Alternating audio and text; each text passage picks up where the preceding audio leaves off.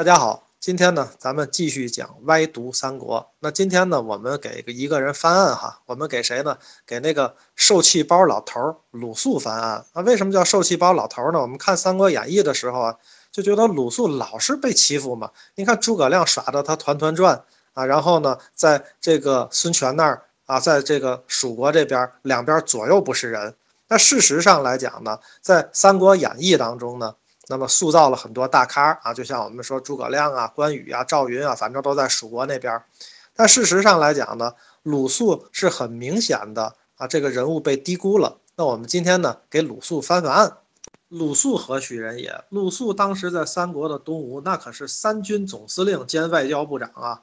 那事实上来讲，他根本不像咱们想象中那么窝囊嘛，对吧？我们呢，首先从正史的角度说一下鲁肃的出身。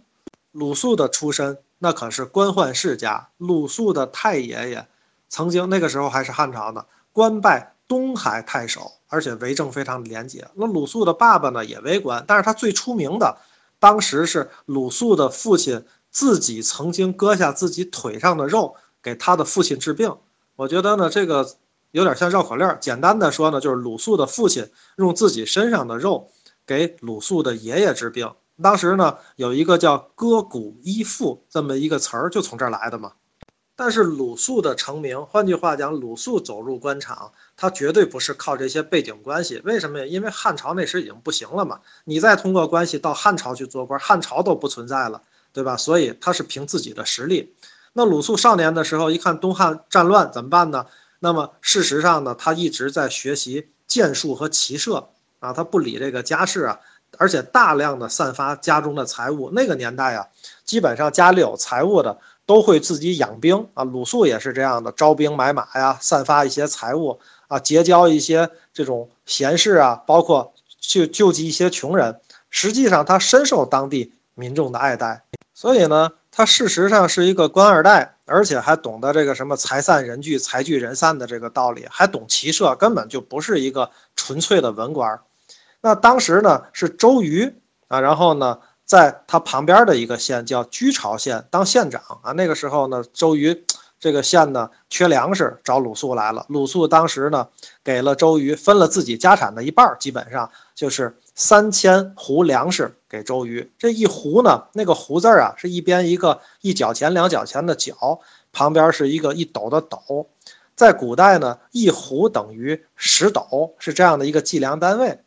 那这个事儿呢，后来被袁术知道了。哎，袁术说这个人不错，我封你个东城县长吧。但是鲁肃就没当这个官。鲁肃觉得袁术那个人肯定是心术不正，跟他是没有好的。最后呢，他投了周瑜。周瑜自从得了鲁肃帮助之后呢，就一直向他的大老板孙权建议说：“哎，你看鲁肃这人不错，有机会见见吧。”孙权就给了鲁肃一个面试的机会。鲁肃的准备非常的充分，你比那个诸葛亮当时接受刘备面试的时候发挥好多了。特别接地气儿，属咱们今天的话讲，鲁肃直截了当的跟孙权讲：第一个呢，汉室他复兴不了了，你也帮不了他；第二个呢，曹操的优势是改变不了的，所以建议你干什么呢？拿下刘表，咱们以长江为界啊，长江以南的地区你把它拿下来以后，自己称帝。当时的情况大家可别忘了，那个时候有很多名士啊，那以张昭为代表的名士阶层就主张嘛，咱们降曹吧，降曹吧，投降了，一切皆好。鲁肃最后是怎么样解决投降派的？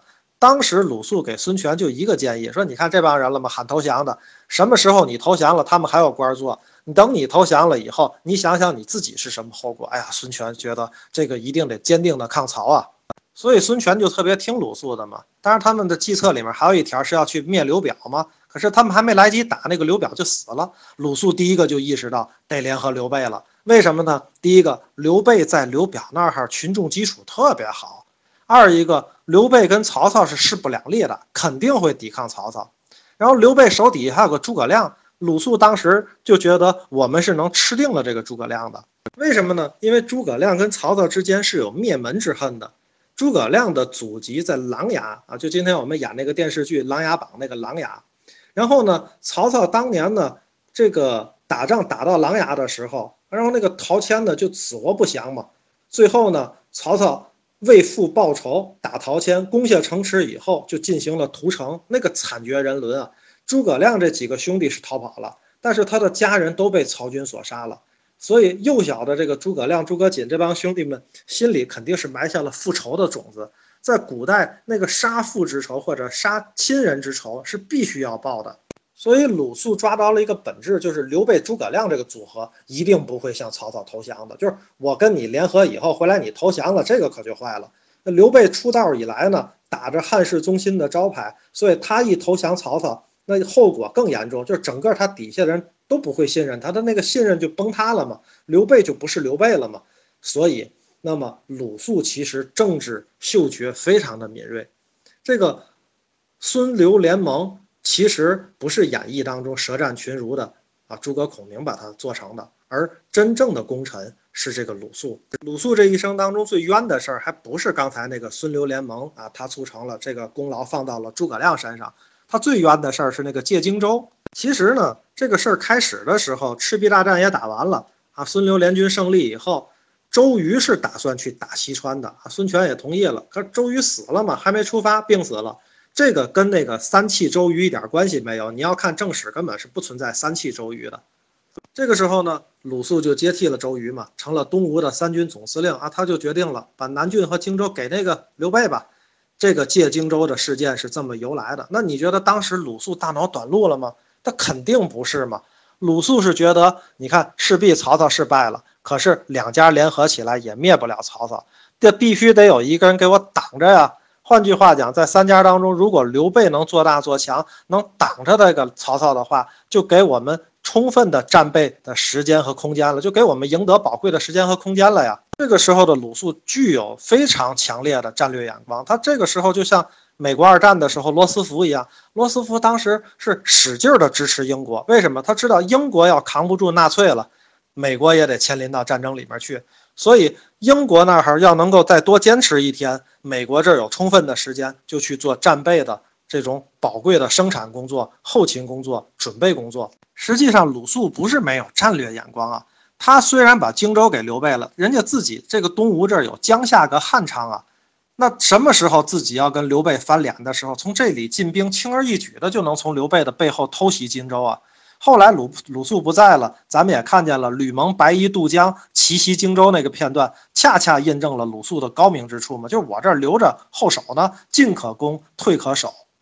刘备呢得了荆州南郡以后呢，哎，打通了这个去西川的路。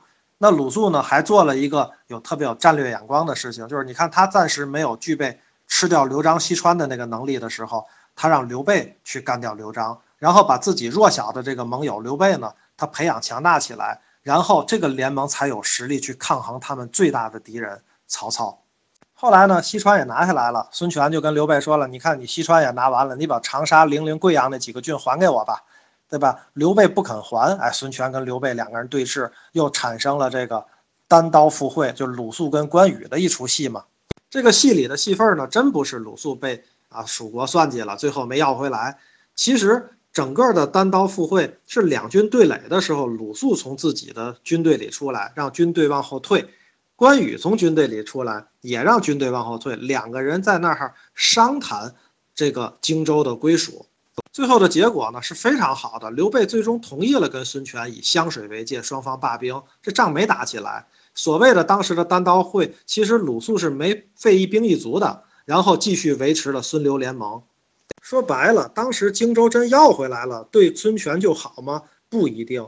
你看后来吕蒙真偷袭了荆州，导致了夷陵之战，最后是双输的结果。啊，曹魏趁机就取得了主导的优势地位。换句话讲，荆州问题没有妥善的解决，最后导致了东吴跟西蜀走向了灭亡之路。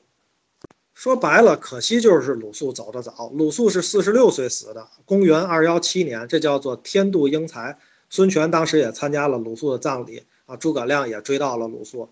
又过了十二年，孙权登基称帝。啊，当时他登基的时候就对大臣们讲：“说我当时面试鲁肃的时候，他就说过我会称帝。啊，真正能看得懂天下发展的人，还真得说是鲁肃、鲁子敬啊。